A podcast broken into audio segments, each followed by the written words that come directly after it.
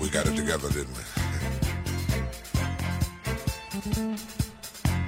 We've definitely got our thing together, don't we, baby? Isn't that nice? 9 de febrero 2024. Empezamos con una consigna.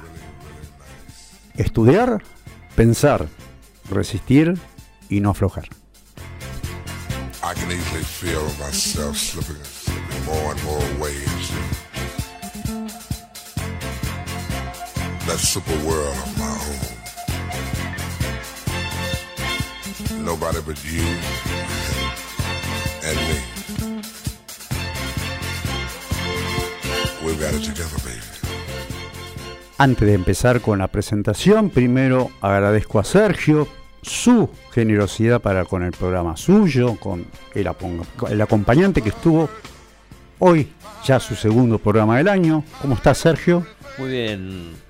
¿Cómo estás vos? Bien, muy, eh, eh, muy, eh, sobre todo, en cierta forma, una, una mezcla de adrenalina la semana pasada con euforia porque estamos en un momento histórico. Estamos en un momento histórico, por eso yo creo que es imposible no, por lo menos, tocar mínimamente estos temas, Obviamente. porque si bien hacemos eh, radio de entretenimiento, eh, es como un compromiso Social. ineludible. Es un compromiso social. Poder estar a tono con el reclamo, a tono con toda esta situación que se tiene que modificar de alguna manera, porque está en juego mucho aquí. Más allá de, además de eso, hay una cosa que uno de los señores oyentes, distinguidos amigos, dijo puntualmente una cosa, que nosotros tenemos una cosa que ellos, que los medios de- hegemónicos no tienen, no tienen, que nosotros tenemos libertad para poder hablar, nosotros tenemos poder,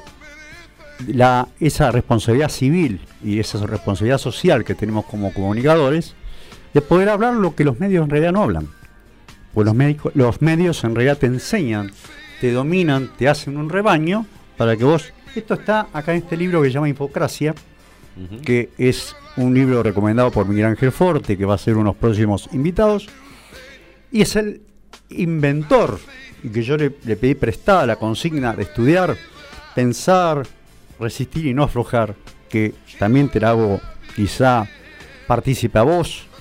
Eh, primero vamos a dar los, los medios de comunicación de la radio, ¿te parece? Me Así parece, vos... me parece eh, bien. Y, y quiere- ¿sabes que cayó un mensaje? Ya cayó un mensaje. Ah, bueno. Eh, pero sí. es mío, es mío ese, ¿eh? Eh, ah, bueno, Es sí, mío. está en segundo lugar. En Léelo, segundo por lugar, favor, léelo, léelo, eh, sí, léelo. por- Celia Luján, de Tres Cruces Formosas, mandó un saludo. y Tres se- lagunas.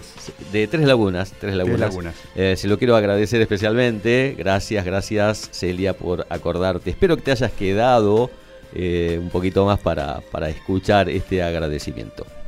Gracias, gracias Celia por estar ahí también. Si es que te querías quedar, estás invitada. Como todos los que seguramente ya están ahí prendidos, está Sergio. Vamos a hablar un ratito de la realidad nacional, que hoy por hoy es la que define prácticamente el día a día. Porque de acá a marzo, abril, lo va a definir y bastante grosso como tu apellido. Este, Se vienen tiempos- tiempos, eh, vienen clave, tiempos, eh, tiempos clave, clave y clave. tiempo- tiempos oscuros. Sí. Agradeciendo acá al acompañante, que me hace su pase y nos movemos. No, no, sin movernos de andén, como diría el, cómico de Flequillito. Empezamos formalmente la segunda, el segundo programa, la segunda temporada, en la que decidimos llamar cordialmente Desacelerando. Sin los controles y la operación de producción, Gabriel Giachero, un tano de corazón que está ahí atrás. Hola Gaby, ¿cómo estás? No sé si la gente, en la, que, la gente que está mirando por la implacable lente de René Laván.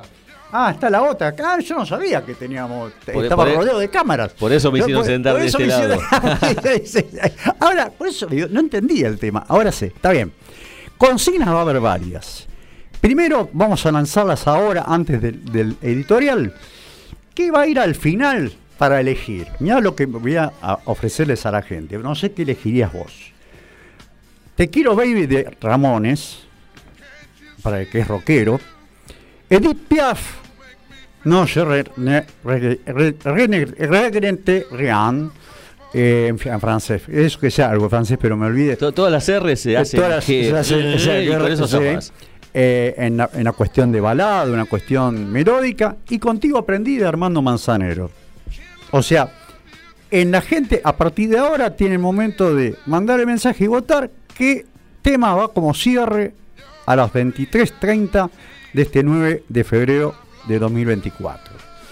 Eh, un espacio radial que está comprometido con la paz social argentina, que ojalá no se destruya del todo, pero que me parece que vamos directamente al choque, vamos directamente al por la sencilla opinión y visión que tengo de la realidad en la calle, en el trabajo, con la, con la gente con la que yo participo y demás, que hacen presumir que esto no tiene demasiada vida. Porque, y la gobernabilidad es algo fundamental para poder.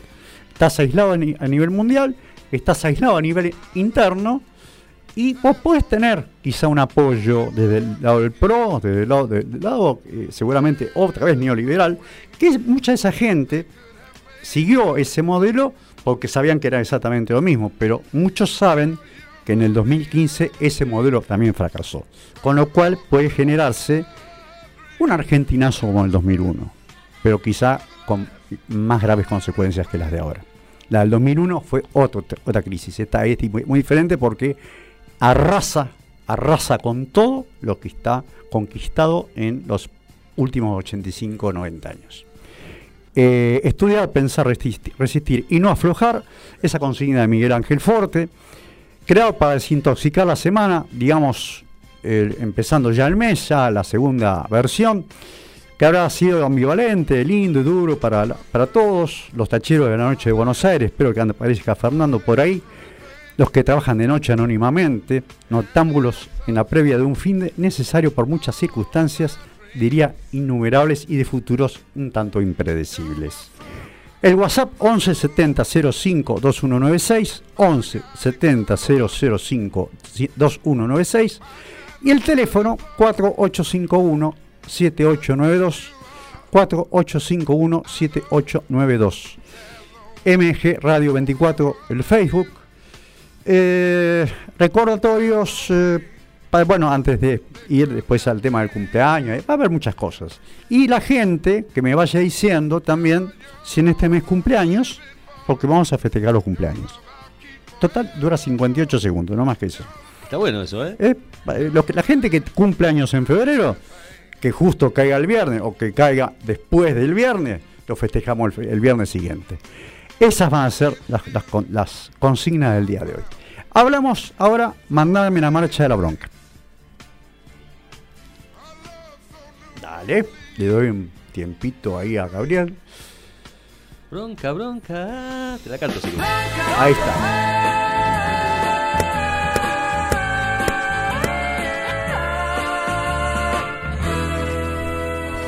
Bronca cuando ríen satisfechos al haber comprado sus derechos Bronca cuando se hacen moralistas y entran a correr a los artistas. Bronca cuando a plena luz del día sacan a pasear su hipocresía. Bronca de la brava de la mía. Bronca que se puede recitar para los que toman lo que es nuestro con el guante de disimular. Te quería contar, para empezar este, este breve, no sé si breve, tengo ya un voto para, tengo un voto para Manzanero de parte de Malvina. Fernando, hola querido amigo, grande abrazo. El primero lo perdí, ya sabé, ya sé que estabas enfermo, espero que te hayas recuperado. Pero ya de vuelta escuchando tu lindo programa. Gracias Fernando querido. No sé si habrá gente por la radio. Yo soy rockero y eh, Ricardo de Barbanera. Yo soy rockero y voy por Ramones. Susana quiere a Edith. Tres temazos. Ya lo creo, viste que hay que, saber elegir los, los, temas. El cine también. Eh, Ricardo de seguimos en México con otro programón, como desacelerando. Ya tienen las consignas. Está Sergio a mi lado, por el lado, de, por el lado izquierdo ahora. Eh, a disfrutar música y rememorar peliculones. No se olviden de qué elegir para el final. Todavía tengo solamente a Tengo uno para Ramones, uno para Pief y otro para Manzanero. ¿Yo, yo puedo votar? Sí, señor, Sí, con todo gusto. pero yo no voto, no yo te- me abstengo. Pero yo No soy yo- cobo yo, ¿eh? Yo puedo, yo puedo. Eh, un voto no positivo, dale. Ni negativo ni positivo, no voto, yo me abstengo. Pusiste dos cosas muy. dos artistas tan disímiles, Sí. pero cada uno de ellos tiene una historia, ¿no? Los Ramones, Sí. la rebelión, el punk, eh, una época donde se abandonó la, la música, digamos, el rock sinfónico Exacto. y vino toda esa cuestión punk de cadenas, de cueros. Los Ramones son, son Un símbolo. Son imposibles de votar, pero Edith Piaf, por su, Eso por su historia, por de dónde vino, el gorrión, El de, gorrión de París, París, el gorrión de París. eh, una Y historia personal. Y Armando también. Armando también. Armando Manzanero, también, por supuesto. Pero ¿no eran ellos dos? Armando también Eh, está. Armando también está. Ah, bueno, me Sí, pusiste, sí, sí. me Por pusiste eso te en puse- un en un- es un triplete, triplete. es un triplete bastante difícil. El otro día era Na- Aznabur y Sinatra y Aznabur ganó por goleada. Bueno, yo voto a Ramones y a Edith Piaf. En, bueno, en un tercer lugar tengo- lo ponemos a Armando eh, Manzanero. bueno, está, está bueno. Te quería contar, eh, como para darle un poquito entidad a lo que nosotros hablamos de cómo llegamos a esto. Un solo tuit, esto hablamos del libro Infocracia, para allá, para allá. Ahí está, si estás Miguel mirando, tu famoso libro acá, que no es de él, es de Byung-Chul Han, un eh, filósofo surcoreano, un solo tuit o un- con una noticia falsa o un fragmento de información descontextualizado pueden ser más efectivos que un argumento bien fundado. Y habla puntualmente de cómo llegó Trump a la presidencia de Estados Unidos. Los memes, los memes, o sea, los infowars como fake, fake ne- news y teorías de la conspiración indican el estado de la democracia actual. Estamos hablando de todas las democracias occidentales, donde la verdad y la veracidad ya no importan. O sea, no importa si el tipo te está mintiendo o no. Lo voto porque, porque me representa una grieta y no quiero votar lo que tengo del otro lado, lo que en todo caso me resultó malo para mí, o el famoso se robaron todos y llevaron todo. O sea, es fácil, es fácil a través del medio, por eso yo hace 12 años que no miro televisión, veo que no, yo tengo la oportunidad histórica de poder hablar justamente con vos de todo este tema. La democracia se hunde en una jungla impenetrable de información. Los memes desempeñan un papel central en las campañas electorales como armas para la guerra de la información. Los memes son dibujos cómicos, montajes fotográficos o videos cortos con un eslogan breve y provocador que se difunden en las redes sociales y se hacen virales. Tras la victoria electoral de Donald Trump en Estados Unidos, citó que realmente hemos elegido a un meme como presidente. O sea, en el caso de Milley es un TikTok. Porque en la época de Trump no había TikTok. O sea, un TikTok equivale a un minuto, o sea, lo que antes o lo que la televisión muestra durante 24 horas la misma noticia, la gente está como, como un poco aburrida o abigarrada a escuchar algo más corto, algo más breve. Con una sola puteada o dos puteadas en un minuto, se consiguió todo esto. Y además, de alguna manera, yo pienso, con todo respeto lo digo al que piensa diferente, yo digo, yo soy demócrata, pero no me gusta que me avasallen democráticamente. En nombre de la democracia, me avasallen mis derechos. Lo fundamental, el derecho a la salud, el derecho a la educación, el derecho a los jubilados. Los jubilados que no se van, no se ven cobrando o pagando un pasaje 400 pesos el, me- el mes que viene, aun cuando tengan descuento, pero no lo van a tener en las farmacias, porque los hospitales públicos, las universidades de- la- de- nacionales, la educación pública, no va a poder funcionar hasta más de abril. Es grave eso. Terrible, O sea, no es que no lleguemos nosotros a fin de mes. No van a llegar los mismos trabajos estatales a un hospital a tener Pervinox, a tener gases, a tener este, los elementos, eh, material para operar, material para eh, suero. Estamos hablando de algo muy grave. Proteger la vida. Exactamente. Hablaron, hablaron de libertad, hablaron de libertad con ese con ese eslogan de libertad y resulta que me quitan la libertad de vivir. Absolutamente. Entonces digo, yo con todo respeto digo, ¿qué eslogan les cayó mejor? Si el eslogan que le vendieron del 2015 de la herencia recibida que otra vez vuelve a ser la misma y que todos los, todos los gobiernos neoliberales, en toda la historia, desde el, desde el 30 en adelante, pero sobre todo con la violencia, la violencia del 66 y del 76, con lo que ya hemos pasado en el 2001 y ahora de vuelta. O sea, para mí, no sé qué opinás vos, pero eh, yo señalé hoy a la tarde estas cosas porque las voy a hablar con seguramente con, con alguien que sabe muy, mucho de esto, que tiene 40 años de docencia en la Universidad de Buenos Aires, que es amigo personal mío. Eh, el smartphone como aparato de sometimiento es todo menos un parlamento móvil. Vos sabés que yo quiero detenerme en, Sí. en ese libro y armar una reflexión acerca de los nuevos medios de comunicación, que vos, toda- todas las, las aplicaciones, la- las redes sociales. mm, como vos bien decís en este libro, lo detallan y lo explican de una manera eh, muy clara, eh, la influencia tremenda que tienen. Yo creo que lo que le está faltando a este señor desquiciado que está en el gobierno nacional es poder distinguir lo que es una campaña política de un gobierno. O sea, durante la campaña política, digamos que comillas, comillas, está como medio como permitido recurrir a ciertas cosas como para ganar votos. No es honesto, pero digamos que podemos llegar a soportar alguna intromisión, un doble discurso, hasta mentiras. Pero una vez que sos presidente, no podés seguir manejándote por eh, Twitter, eh, por TikTok o por, todas las redes sociales, que es por donde el hombre este eh, se ocupa de decir lo que quiere decir. Por allí amenaza, amenaza a los diputados, los llama delincuentes a los diputados Voy a fundir a los gobernadores. ya recorta a los gobernadores que no lo votaron. O sea, es todo tan patético que cuesta creer que sea real.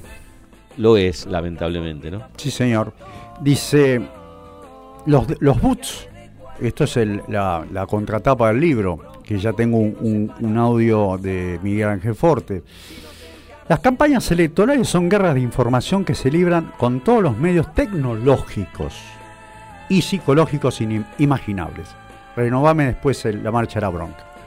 Los bots difunden noticias falsas y discursos de odio e influyen en la formación de la opinión pública. Los ejércitos de troles intervienen en las campañas y apuntalan la desinformación, porque no hay educación. O sea, hace, hace más de 35 años que la educación la ejerce la televisión, la ejercen los medios, la ejercen las nuevas tecnologías. No hay nadie que te agarre un libro y lea. Nadie va a la biblioteca, nadie compra un libro para leer. Yo eso lo puedo. lo- eh, mi librería predileta es el, gran, el Ateneo Gran Splendid, donde es un teatro entero de libros. Y es un placer poder leer y poder sacar esta- este tipo de conclusiones leyendo, tomando un café. Eso ya, eso ya se perdió. Hay que ir ahí para poder verlo. En el resto yo venía en el subte, venía do- con dos chicos que estaban titoqueando y estaban con, con las do- con las dos manos como escribiendo, como nosotros escribimos Con- con una rapidez una rapidez inusitada. impresionante, inusitada. Y este mirando, yo me di cuenta incluso cuando volvía el viernes a casa, que a los viernes del año pasado, el 90, desde acá, ya en Urquiza iba lleno hasta, hasta, hasta Congreso. Iba vacío. Se ve que los nenes de papá o nenes de mamá, con todo respeto lo digo, papá y mamá hoy ya no aportan. No hay para aportar. Porque ya tenés un subterráneo más caro, tenés un medio de, de transporte más caro, cualquier medio de transporte para el que vive más lejos, peor. O sea, tenés, yo lo que le explico a algunos de mis compañeros, y seguramente estarás de acuerdo, te quiero dar el espacio también a vos, tenés que elegir entre curarte, pagar el alquiler, las expensas, ir a comer, ir a trabajar. No tenés espacio para ningún lujo. Todo lo demás es lujo. Yo creo que eso que dije antes, creo que en mi programa, de que mm, nos quieren meter en la cabeza que hay que pasar todo esto porque de pronto, dentro de un tiempo, va a venir algo mejor. Que esto es necesario para lograr un beneficio posterior. Sí. Eh, vos decís el, el síndrome del colectivo vacío, por ejemplo. Exactamente. Bueno, ya ese verso creo que de- por ahora lo, lo- se lo están metiendo a mucha gente, pero de a poquito todos van a ir despertando de esta realidad. No Y- puede, no puede tener larga vida este, este, esta En estas condiciones no. No, no, no tiene. en estas no, condiciones no. ser. Primero porque no están las condiciones constitucionales dadas. Segundo porque ya hubo un atisbo dándole la espalda a la Asamblea Legislativa de decir, bueno, yo tengo algo debajo del brazo, pero no se los quiero decir. Solamente digo no hay plata y el ajuste son ustedes. Y eso se aplaudió. Si ese, ese, esa imagen se vio en el exterior y habla de una decadencia, nos habla de una decadencia re- realmente destructiva y muy grande. Y lo que antes se llamaba el yo no lo voté, que era muy clásico de las, eh, los cambios progresistas con neoliberalismos, hoy es hay que darle tiempo. ¿Cuánto tiempo puede aguantar una persona? El tema es cuánto puede aguantar una persona Mi abuela decía, para muestra basta, basta un botón. Basta un botón. O sea, la, la- realidad es que se va a tener que elegir entre ir a trabajar, dar de comer a los hijos, los que tienen más de uno, o sea, uno solo, no importa. ¿Cuánto se reduce con el mismo eh, presupuesto del año pasado que no tiene ninguna modificación? Tu trabajo tampoco no puede salir a trabajar, no puede abrir el edificio, porque no puede pagar el agua, no puede pagar la luz. Tiene que elegir entre pagar los sueldos o dar clases o atender a los enfermos o dejarlos a la buena de Dios. Como dejan a la gente que va a este ministerio que no me acuerdo, que está a tope velo, creo, Sí. la gente esperando en la calle para poder comer.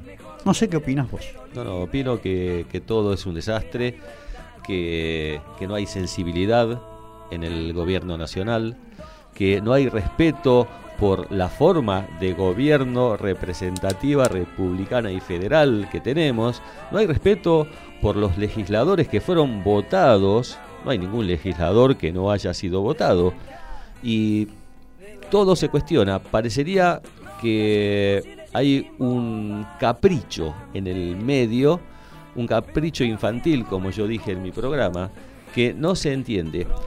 Sí se entiende que la y la única explicación a la cual podemos llegar es que nos está gobernando un loco, un desquiciado, Un desquiciado, esquizofrénico. alguien que no tiene techo para sus locuras No. y que a dos meses de gobierno ya tiene, yo creo que si hay un un, un, un- plebiscito, sondeo, un sondeo, un sondeo. lo que fuera, la imagen de este hombre que nunca fue Decayó, buena, nunca, nunca, nunca fue buena, pero ahora está por el suelo. porque él se agarra del 56% como si el 56% de la población lo apoyara incondicionalmente y se olvida que fue un balotaje. Sí, y Balotas. lo que quedó al descubierto, sí creo aportar con esto, es que quedó al descubierto que no tiene aparato detrás. No tiene poder. tiene Es poder. un gobierno sin poder. Entonces, cuando vos no tenés eso y no careces de la gobernabilidad porque no tenés un aparato detrás, tenés que depender de otro. ¿sí? Y ahí, ahí aparece eh, Mr. Burns. Eh, ahí aparece Mr. Burns. Te leo. Kevin de Devoto, dos capos en el. Dos. Dos. Dos capos en el estudio de MG Radio. Ramones a full. Siguieron, lo siguieron a Sergio. Eh, no puedo decir que lo pe- pensaría yo porque soy el que elegí los temas. Este, Marta Urquiza, el viernes está genial. Yo voy con el final con Armando Manzanero. Soy fanática de Belmondo. Elegiste bien porque ahora viene Belmondo en el cine. Hay, gente, hay me adivina los, me viene el pensamiento. Yo adivino el parpadeo de las luces que a lo lejos van marcando mi retorno. Y me gustaría que traigas una película de él. ¿Cómo se? Parece que me hubiesen leído el, el libreto. Eh, qué buena gente, qué, qué, qué piola la gente Yo de creo esta que te radio. espían por la camarita. Me espían por la cara, ahí. sí, me, me están leyendo, pero es la segunda. zoom, no, pero es increíble porque está en la segunda página. este Y me gustaría que tenga una película de él. A mí me encantó el profesional. Y justamente va a ser profesional. Bueno, ¿quién, quién es? ¿Quién es? Eh, Es, eh, te lo digo, Marta Urquiza. Marta Urquiza. Marta Urquiza. Yo me Es- la imagino ahí con la bola mágica mirando todo. No quiero así. que sea como una medium como la hermana del presidente, ¿eh? pero este, la verdad que este, eso sabe que me hace acordar y muchas veces lo digo. ¿Te acordás de cuando estaba Isabel y López Rega? Bueno, Sí. más o menos que se dieron vuelta los, los- Es más, tenías un, un Rodrigazo, que es. O sea, tuvimos un, un caputo que era Rodrigo. El brujo le decía. El brujo, que es la hermana del presidente, y la- el presidente, que era Isabel, que ahora es Milei. Sí. No sé si más o menos se entiende. Sí, la, y, y la historia vuelve a repetirse. la historia vuelve a repetirse. Norma de 11, qué dos buenos mozos. Ufa. Y eso, eh, te- eh, mira, la, corbata de Sergio, ¿eh? la corbata. Mira qué Corbata. linda corbata que tiene, los dos buenos mozos. Siempre escucho al acompañante, algún día me voy a animar a escribir. ¿Cómo? ¿Ya te animaste a escribir? ¿Ya estás escribiendo? Pero dale. Sigo con la buena música historias de Horacio. Gracias, querida Norma de Once. Juana de Santelmo se votó en contra y de ahí y ahí estuvo el problema. Le llenaron la cabeza y ahora todos pagamos las consecuencias. Y por eso int- intento pensar de que hay como una transferencia, lo que se habla psicoanalíticamente, de un montón de inferioridades personales en un montón, en una, con una voto bronca en contra de un montón de gente que a mí no me gusta. O sea, una cuestión clasista. Una cuestión que va más, más, más allá de lo económico. Grave, grave. No, es no, es, grave pensar así. Es, es grave pensar de esa manera. O sea, no pensar en el de al lado. No pensar en el que está, en el que no tiene, que, que sube al subte a pedir porque no comió. O sea, yo, yo con, con mil pesos, ¿qué puedo hacer con mil pesos?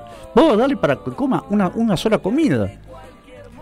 ¿Cómo se extraña un presidente como Néstor Kirchner que puso palabras sabias? Dijo, la patria es el otro. La patria es el otro, exactamente. Este no dice nada acerca de eso, pero podría decir, eh, el otro me importa poco, Me importa poco. Exactamente. por decirlo gentilmente. Me importa poco. Me parece que estamos sobre un tiempo y re- renovamos el compromiso con, con Palestina, que siempre debe estar. Pues es un pueblo que no se puede defender. O sea, es un pueblo que está enterrando hijos, está enterrando hombres, mujeres, ancianos, sin poder defenderse. Desde el inicio de la guerra, 27.708, además de 67.147 heridos, según el Ministerio de Sanidad de Gaza, controlado por Hamas. La milicia islamista había enviado una, una propuesta de alto el fuego en tres fases que Israel ha rechazado, como siempre. Justamente este hombre estuvo en Israel defendiendo esto y poniéndonos otra vez en un riesgo, como el que pasó en el 1992 con la embajada en 1994 con la AMIA, con los dos barquitos que mandamos al Golfo. Es una nueva invitación a atentados, a en la atentados en la Argentina. Eh, el presidente de la Autoridad Nacional Palestina, Mahmoud Abbas, ha pedido este miércoles a Estados Unidos que reconozca al Estado palestino. Lo ha hecho durante una reunión en Ramallah con Anthony Blinken, secretario de Estado nor- norteamericano, que ha visitado Cisjordania, ocupada tras reunirse con las principales autoridades israelíes como parte de su gira por Oriente Próximo. El presidente Abbas destacó la importancia del reconocimiento estadounidense del Estado palestino para que se convierta en miembro pleno, que no lo es, claro, al no ser miembro pleno le dan con todo, e instó de nuevo a adoptar la solución de dos estados para el conflicto palestino-israel. Obviamente Netanyahu no está de acuerdo con todo esto, tampoco quiere cortar el fuego, o sea, la diferencia queda clara que Rusia y Ucrania es una guerra convencional, lo que puede llegar a pasar entre Taiwán y, y China es exactamente lo mismo, pero Gaza no es una guerra convencional, es una limpieza étnica. Por lo menos denunciamos eso, yo sigo de alguna manera comprometido y creo, supongo, también estarás comprometido con la vida, porque más que nada lo que uno debe estar eh, comprometido es con la vida y no con la muerte. Por supuesto, y, y- y la desproporción La desproporción numérica. eh, numérica y, y en, en vidas. O sea, el atentado, comillas, digamos, de Hamas fue un disparador para una catástrofe, como vos decís, una limpieza étnica. Una catástrofe humanitaria. Sigue, sigue, sigue siendo eh, de sospecha, inclusive. Es lo que yo hablábamos Eh, en- el lo año pasado. El año pasado, exactamente. Que bueno, que Roger Waters había denunciado que se trataba de una operación sin bandera. Sí, exactamente. Bueno, eh, no está confirmado. en realidad no con se bandera, sabe, en realidad con bandera, pero con, Con bandera bandera, oculta. con bandera oculta, exactamente. eh, pero todo hace sospechar que- de que si no es eso, algo muy parecido puede llegar a ser. Exactamente. Siempre la guerra. La oscuridad se aposenta sobre todos los tiempos, cada época a su manera. Cuenta las minucias, el cómo de cada muerte. Siempre está ese velo de riguroso luto que cubre los rostros de los deudos. Arcabuce de los mil días, ni riegan sin los, aún los campos con sus balas nuevas. Cabezas de todos los colores yacen anónimas desde siempre, bajo las greñas de los platanares, eh, en los socavones de las carboneras, en las arenas de la orilla del oro, el al borde de la avaricia, de la codicia, siempre la sangre abonará la tierra. Qué lamentable esto, ¿no? Eh, horrible. Eh, no tengo ningún otro voto. Bueno, a Juana Santelmo fue el último. Tengo en, el aire a Miguel, antes que te vayas, eh, Miguel, eh, Sergio, que es el que me hizo leer este libro. Que te lo puedo prestar si quieres. Sí, sí, ya, me lo prestaste un poquito, ya leí cosas de allí. Si querés, si querés te saco porque para la, entrevista lo voy a necesitar. No, no, pero eh, mira, me propuse comprarlo, después me fui de viaje, quedó en la nada. Pero... Sale 8.900. Sí, lo voy a comprar. lo voy a comprar porque no tiene desperdicio. No tiene ningún desperdicio. Pone de manifiesto la realidad de la información. Cómo, se, maneja, cómo domina la tecnología de los últimos 20 años, uno, un precursor, Byung-Chul Han, en atender filosóficamente los, las consecuencias de la tecnologización del dominio para acá. y cómo eso, actualidad. Cómo, claro, hasta ese momento era la televisión. Escuchamos el mensaje, Gabriel.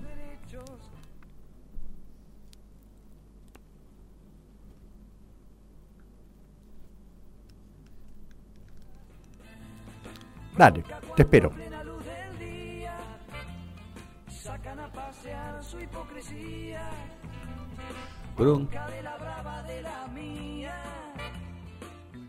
Eh, te leo, vamos, bajame un poquito mientras leo esto. Hay que llegar a la cima, arribar a la luz, darle un sentido a cada paso, glorificar la sencillez de cada cosa, anunciar cada día con un himno. Hay que subir por esa calle ancha, dejar atrás el horror y los fracasos. Y cuando entremos cantando por la cumbre, estirar las manos hacia abajo para ayudar a los que quedaron rezagados. ¿Qué otro sentido podía tener la vida? Hamlet Lima Quintana, un autor folclórico argentino que escribió más de 300 temas folclóricos en la década de 60-70. Eh, mira, te invito, si querés quedarte eh, antes de que llegue el cine, tenemos tenemos, además de, vuelvo a repetir las consignas porque no me están llegando. Eh, vamos con, al final, elijan ustedes dos cosas. Primero, los que cumplan años este, este mes, que me lo avisen, así yo, el, cuando sea, que me digan, yo lo anoto y yo les paso un tema que sea de su agrado. Y en segundo lugar, la segunda consigna, que es para el final, el cierre, ¿qué es lo que quieren? A Ramones, a Edith Piaf, o Armando Manzanero. ¿Hay conteo de votos? Todavía, son poquitos, todavía va ganando Ramones, va ganando, Ramones todavía. Ahora sí, ¿está? Dale. Hola, querido Horus, ¿cómo te va? Que si te estoy escuchando con atención este, lo que estás diciendo de Infocracia. El tema es el siguiente, em, completando un poco lo que vos estás diciendo, es que la democracia hoy vive en una época llamada posverdad. ¿Qué quiere decir esto de la posverdad? Quiere decir que no importa el contenido de, la, de lo que se enuncia, ¿no? Importa más el, significante como tal. O sea, vos, por ejemplo, decís algo como un absurdo, una cosa que no, no tiene ningún rigor científico, es una mentira absoluta. Vamos a un extremo de la mentira, la tierra plana. Ahora, hay un montón de gente que sigue a esto de la Tierra plana.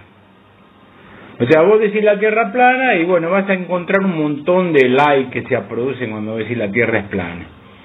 Y así trabaja, este, y ahí, así trabaja, digamos, la política hoy, ¿no? Más como una estrategia más tirando al marketing, ¿no? Es decir, no importa lo que digo, sino lo que le va. Es algo así como una, como una cartera de clientes de supermercados, una, una cosa parecida. El capitalismo contemporáneo ha encontrado la forma, digamos, de cierto, no sé, decir vaciamiento de contenido, y que bueno, que las cosas no, no importa lo que se dice, importa el efecto que producen, es más o menos esto. Así que bueno, este, eh, colaboro con, con tu mirada de hipocracia. Un abrazo grande y nos estamos en contacto siempre. Chao, chao. Buen programa. Ahí tenés, Miguel, eh, tu, digo tu libro porque yo lo tomo ya como tuyo. Como tuyo tomé la consigna, que también se la regalo, si me permitís, acá a mi amigo Sergio. Aparte, estudiar. aparte, lo que dijo, ¿no? Clarísimo. Cla- eh, no, es, es, Eh, es, es espectacular. Si O sea, vos- el efecto No. no. No, importa lo que se dice. Exactamente. Y tenemos un claro ejemplo con, bueno, con este personaje que, del cual estamos hablando, ¿no? Exactamente. De decir cualquier cosa, insultar al Papa, eh, ser homofóbico, Sí. no sé, restablecer, digamos, eh, cosas que ya estaban muertas Pelearte con los BRICS. pelearte con los BRICS, de- eh, no hago tratos con los comunistas, cuando China es nuestro principal eh, salvador, digamos. Y bueno, no importa, se decía con énfasis y con locura y eso pegó hondo en una campaña política.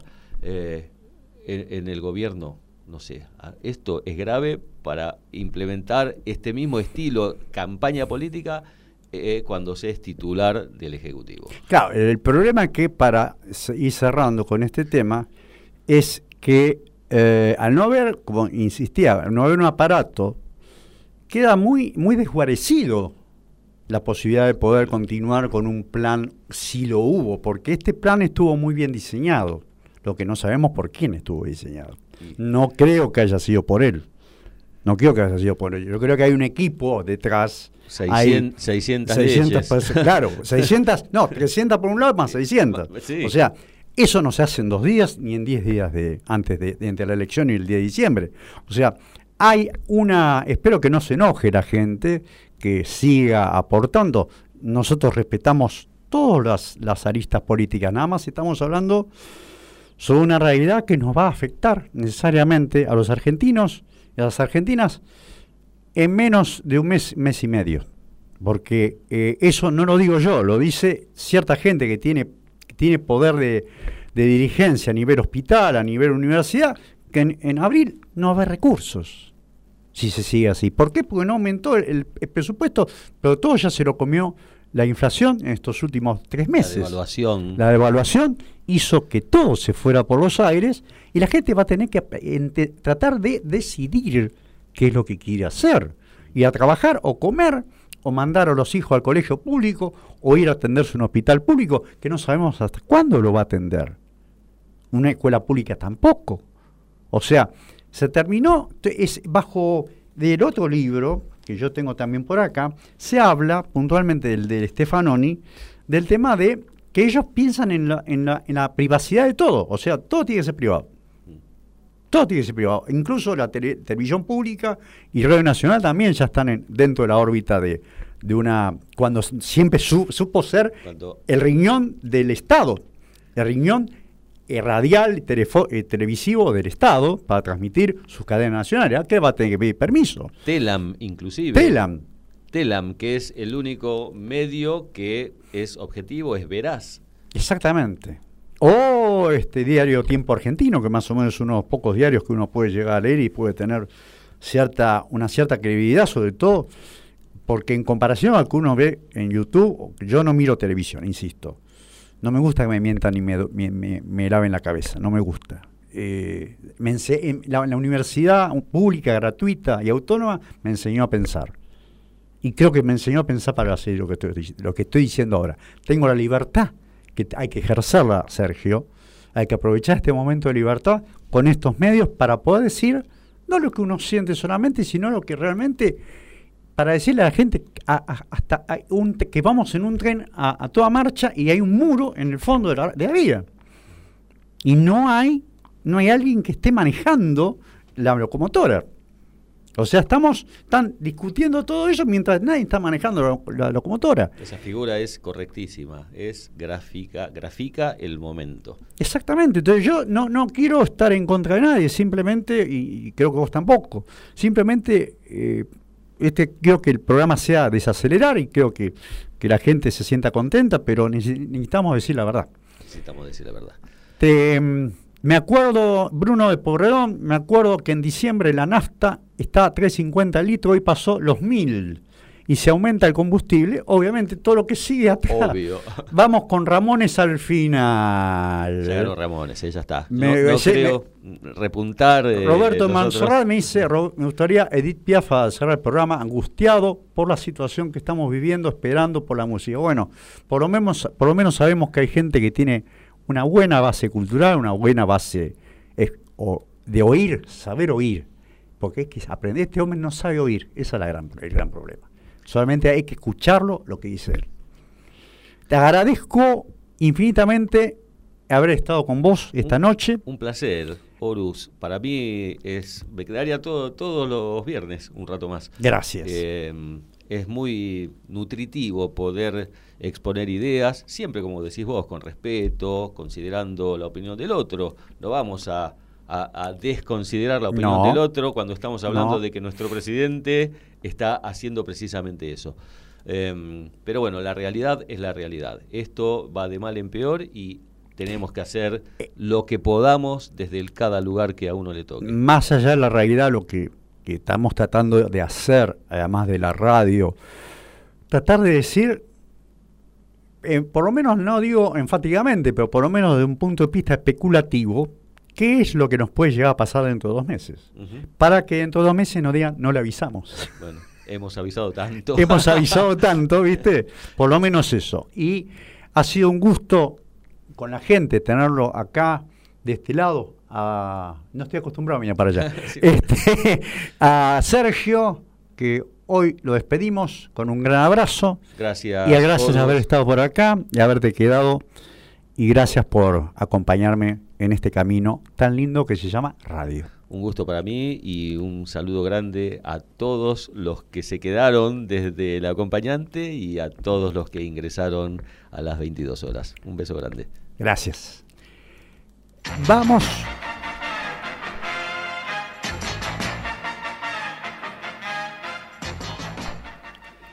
Vamos primero.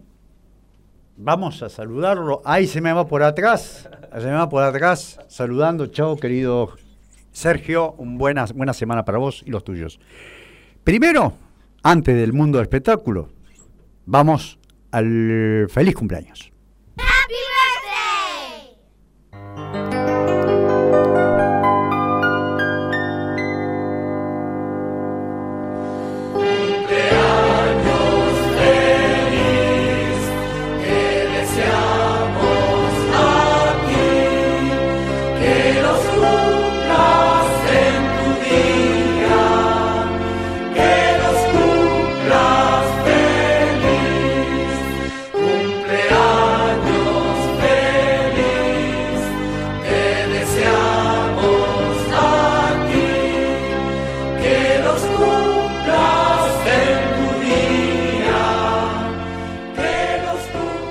Feliz cumpleaños Susana Acosta, Susana Beatriz, compañera de tantas décadas, la, la segunda entrevistada que la nutricionista del programa que nos va a decir en su momento cómo nos alimentamos, cómo adquirimos determinados hábitos y cuáles de esos hábitos nos hacen bien o nos hacen mal. Eh, en regalo, vamos, esto vamos a, a empezar a, a pergeniarlo a partir de ahora. Dígame, los que están en el aire ahora, cuáles, quiénes eh, cumplen ahora en febrero para yo disponer del tiempo de un tema musical para dedicarles a ustedes cada uno de los programas, así como lo a- empezamos a hacer ahora. Y ahora para Susana, que es fanática de Inexcess, va Inexcess.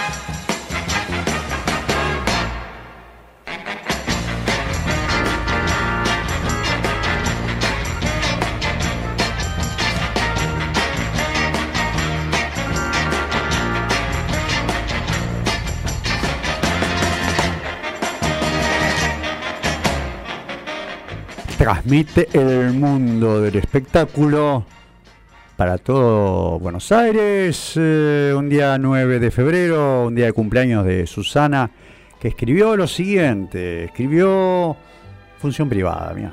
Muchas gracias, Horus, por el saludo y el tema. Aquí escuchando atentamente el programa Abrazote, saludos Amaranta. ¿sí? Eh, mirá, esto para eh, Emiliano de Urquiza. Hoy me vino a visitar mi vieja y tras la cena estamos todos escuchándote. Me pide a Manzanero. Bueno, lo vamos a- lo, estoy, lo, estoy teniendo así a, a ojo de pájaro, pero por ahora sigue dando. Ramones sigue estando, pero están los tres más o menos ahí. Es una carrera de los, los autos locos. Este, vamos con una, una un tema donde acá está Marta Urquiza que me pidió el profesional. El profesional es una película del año 82 dirigida por el director francés Georges Lerner y protagonizada por Jean Paul Belmondo. Está basada en la novela de 1976 de Patrick Alexander Ditt y de, Skin- de Skyner Heinemann cuenta con la música de Ennio Morricone nada menos, siendo el tema Chimay internaciona- inter- internacionalmente conocido y asociado tanto al film como a la persona de Belmondo. Vamos a escuchar para Marta Urquiza, que la adivinó, el profesional en la música de Ennio Morricone.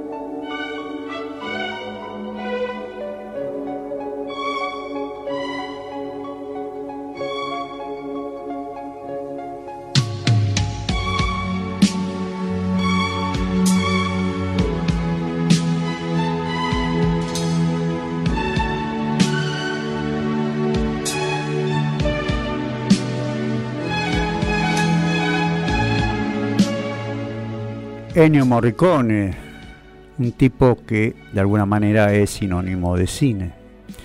Carmen de Devoto, hermoso tema de Ennio Morricone, si no me equivoco, el mismo de Cinema Paradiso, ¿es cierto?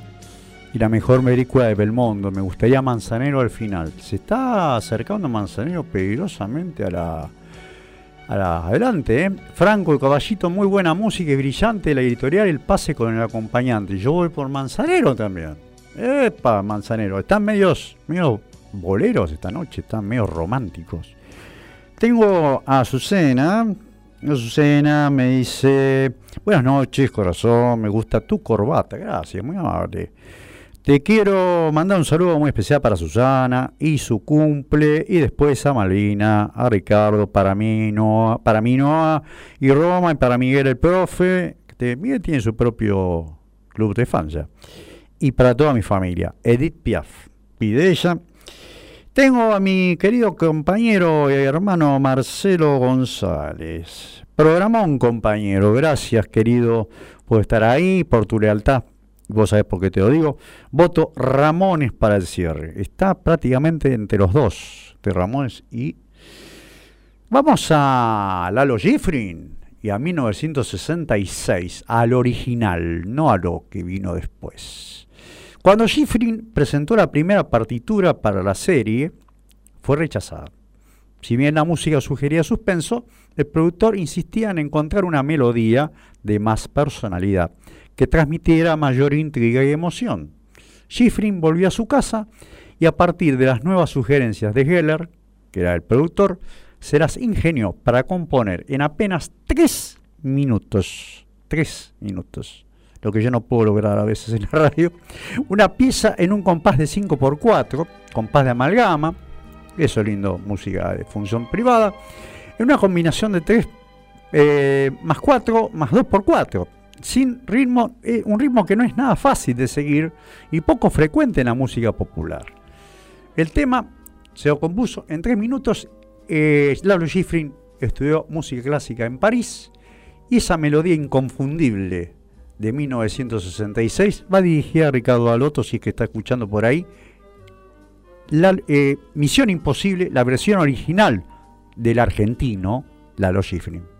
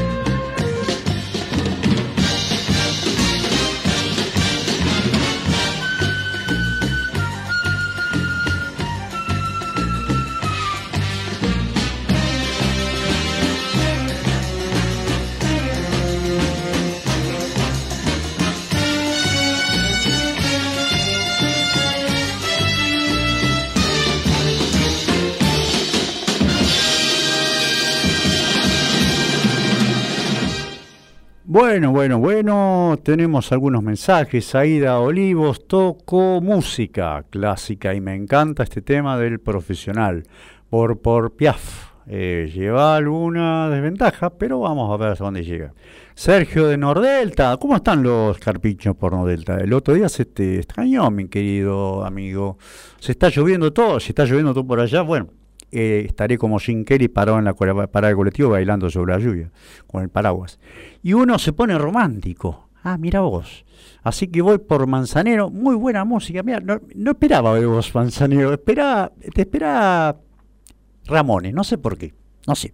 Pero como no habías aparecido la semana pasada, apareces ahora. Muy buena música y esos peliculones imborrables. Te, te agradezco, Sergio. Eh, de hecho, me tomo el trabajo para eh, ubicar la música y tratar de compactarla, porque son muchas épocas diferentes los temas musicales. Germán de Mataderos, con Piaf a toda, ¡Mue! arrancó la Piaf de vuelta. Con, a toda máquina, gran cantante, muy buen programa. Ricardo de Pueyrredón, de Villarrafo, perdón. Alto programa, vamos con los Ramones. Ahí están los Ramones, los Ramones quieren volver. Malvina, hola Susana, gracias por los saludos, abrazo, abrazo grande. Vamos con una película de 1959, dirigida por Devin Lynn, quien acabó dirigiendo este film que vamos a escuchar ahora, y que también no solamente es del género, del, género bélico, eh, le reportaría su primer Oscar, y también sería partícipe en otras producciones de gran envergadura como Lawrence de Arabia, Doctor Givago, La hija de Ryan y Pasaje a la India. Solo que Cary Grant también, eh, fue el, también rechazó el, el papel de comandante Shear, quien finalmente lo interpretó William Holden. ¿De quién estamos hablando? Azucena Rossi, que estás por ahí. De un batallón de prisioneros de guerra británicos que se ve obligado por el ejército japonés a construir un puente sobre el río Kwai, que utilizarán los nipones para transportar el material bélico. Vamos con puentes sobre el río Kwai. ¿Te parece, Azucena? Ahí va.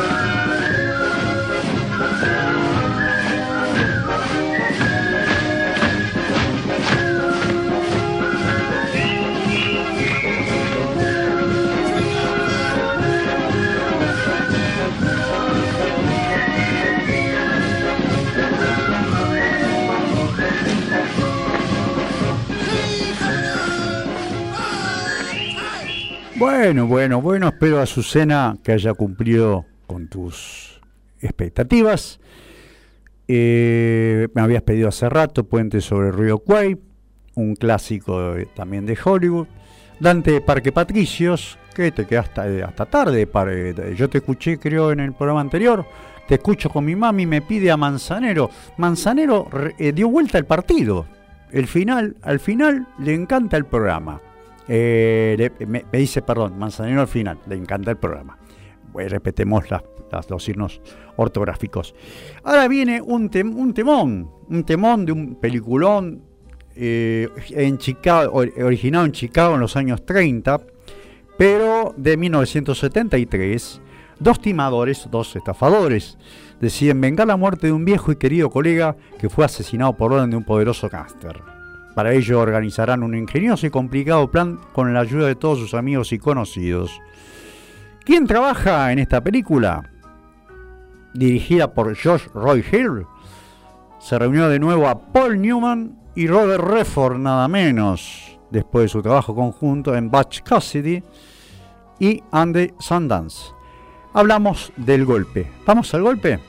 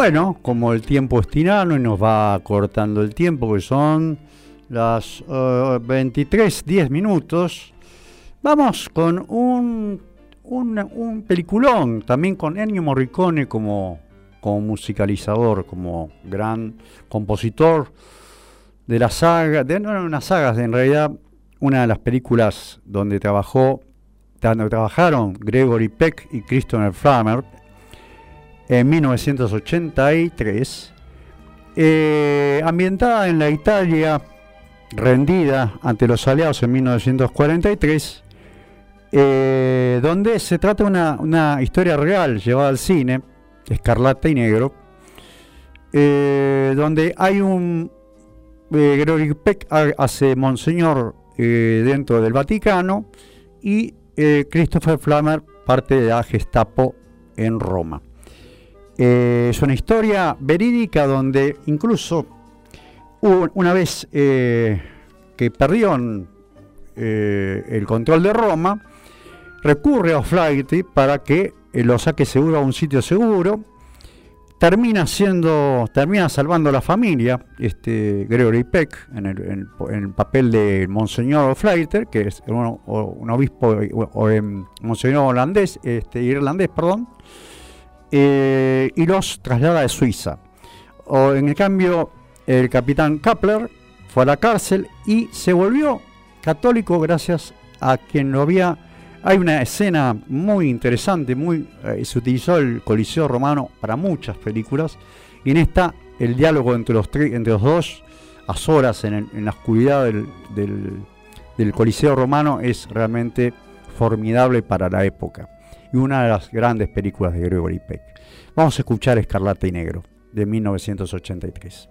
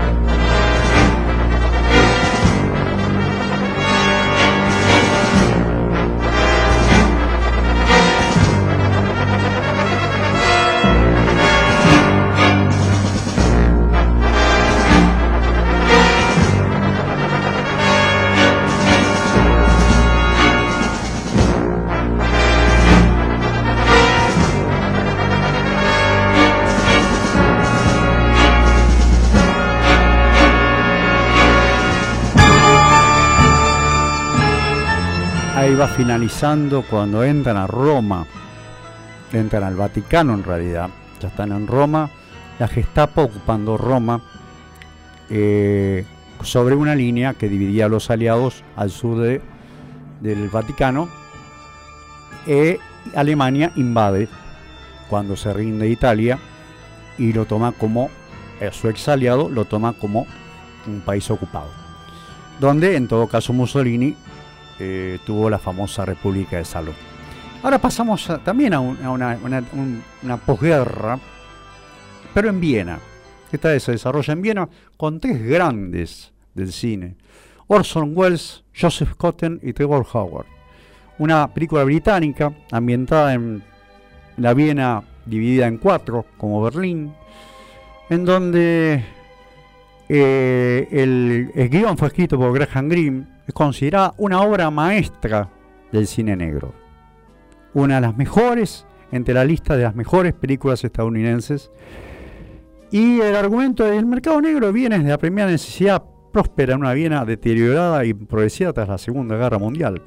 Ocupada por los aliados, está dividida en los cuatro sectores de ocupación, británico, francés, norteamericano y soviético.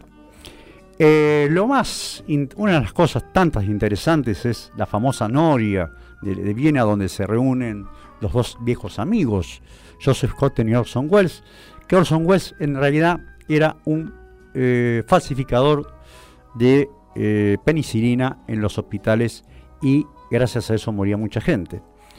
Cosa de que su viejo amigo le replica y terminan persiguiéndolo por las viejas tuberías y viejas muy legendarias este, alcantarillas de Viena.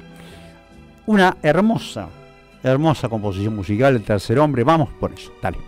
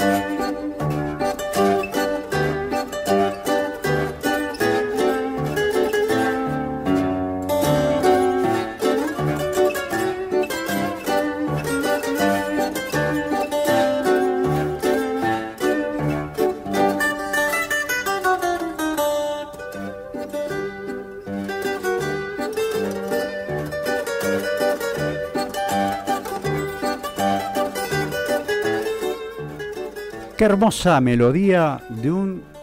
Realmente es, es, es impresionante esta película, es muy linda, pero yo la veo mucho, muy la vi. También son esas películas que yo veo hasta el hartazgo y ya conozco hasta, las, hasta los diálogos. Eh, estaba mirando a Dante de Parque Patricios, que está escuchando con la mamá, a ver que me cuente si la mamá recuerda este tipo de, este tipo de películas, porque en este, en este caso, este programa de hoy, nos fuimos un poquito para atrás, nos fuimos un poquito para los 40, los 50, ahora vienen bastante ochentosos, y ahí vienen dos que no necesitan presentación porque son dos temones que ustedes ya lo van a reconocer, no hace falta explicarlo mucho, porque lo han, visto todos. Uno es Rocky Balboa, y por otro lado, Stanley Kubrick con 2001 Odisea del, del... Espera, antes de irme a eso, tengo a Juan de, Juan de San Martín, hace 11 minutos, que vale la pena leerlo, a desacelerar y tener un buen fin de semana más fresco, ojalá que no me agarre la tormenta a la que salga. Alfredo de Ciudadela, con Laura disfrutando tu programa, nos gusta mucho el cine y la música. Vámonos con Manzanero al final. Qué grande Manzanero. Qué grande. Cuánta gente que está al principio, eso es lindo. Horacio Urquiza, me gustó mucho el programa, me gusta mucho el programa. A mi señora le encanta la voz de Piaf, como no. Rubén de Lanús, por último, hace 60 segundos. Siempre estamos con Lisi presente. Saludos Lisi, un beso grande. No, te escribimos, pero hoy nos animamos. Eso es lo lindo, hay que animarse. Total, están ahí ustedes, ahí atrás. El que los, los nombra soy yo. Así, los hago famosos de alguna manera. Vamos con Manzanero al final. Bueno, evidentemente, fue hasta ahora, antes de Rocky, tercera versión. Y a la Odisea del Espacio, el 2001, Odisea del Espacio, juntitos, pegaditos, para ir terminando con el final de esta, de esta música que estamos escuchando ahora, de Amarcor. Y después, seguramente, si no hay otro voto más, eh, repito la consigna. Ramones, Edith Piaf y Armando Manzanero. Y que los que cumplan años me avisen, así yo me encargo de organizar algún tema para festejar el cumpleaños durante febrero. Me parece que no hay ninguno que cumpla en febrero. Vamos con Rocky Rocky tercera versión y con 2001 Odisea del Espacio de Stalin Kubrick. Dale.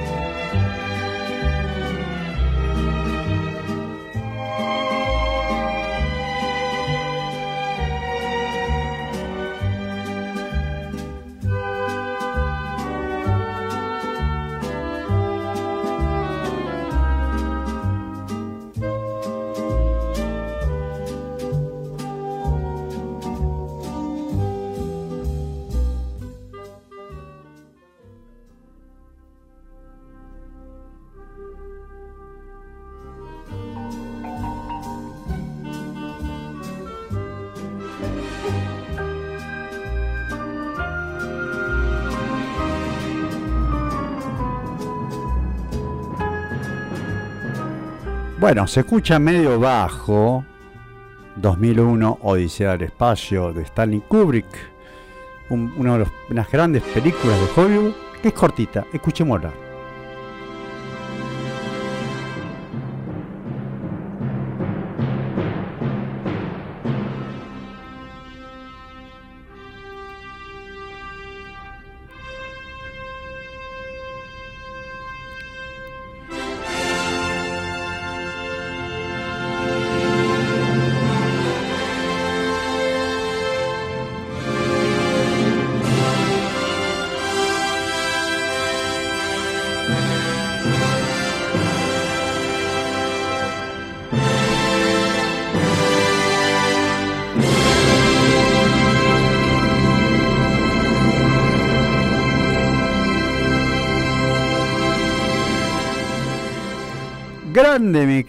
Gabriel Giachero, que logró subir un poco el tono, porque a veces cuando uno baja la música, la música no necesariamente tiene que estar de acuerdo con Gabriel y conmigo. Este, cuando la elijo sale bien, pero a veces suena bajo. Este, y esas cosas técnicamente hay que solucionar a, a contra, a contrapelo. Finalizamos, eh, estamos sobre la hora y vamos a escuchar el verdadero fundamento de eh, función privada, que es la descripción cotidiana de la gente de un pueblo en el norte de Italia durante los años del fascismo italiano, o sea, durante la época de Mussolini, de los años 30. Película a modo biográfica del exuberante y barroco director grosso como Sergio Federico Fellini. Va, Marcor, dale.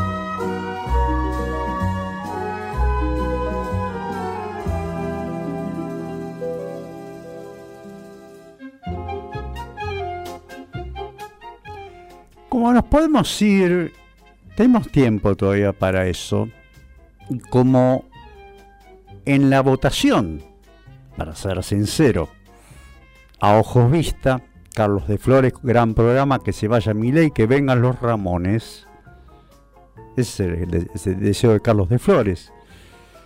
Eh, es el último mensaje del día. Se ve que mucha gente está de vacaciones o debe haber tomado este fin de semana largo como el feriado de carnaval. Vamos a poner, podemos poner un minuto y medio de cada uno de Ramones y de Ma- Armando Manzanero, ¿te parece? Así quedamos bien con la mayoría. Arrancamos con Ramones. Dale.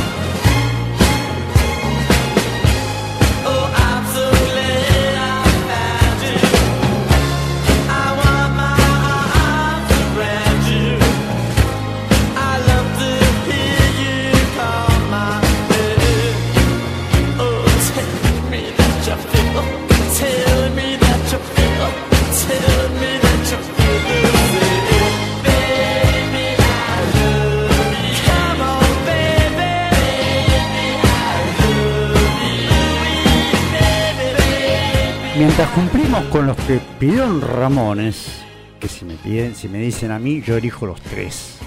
Pero tuve que elegir entre los tres los que más votos tuvieron.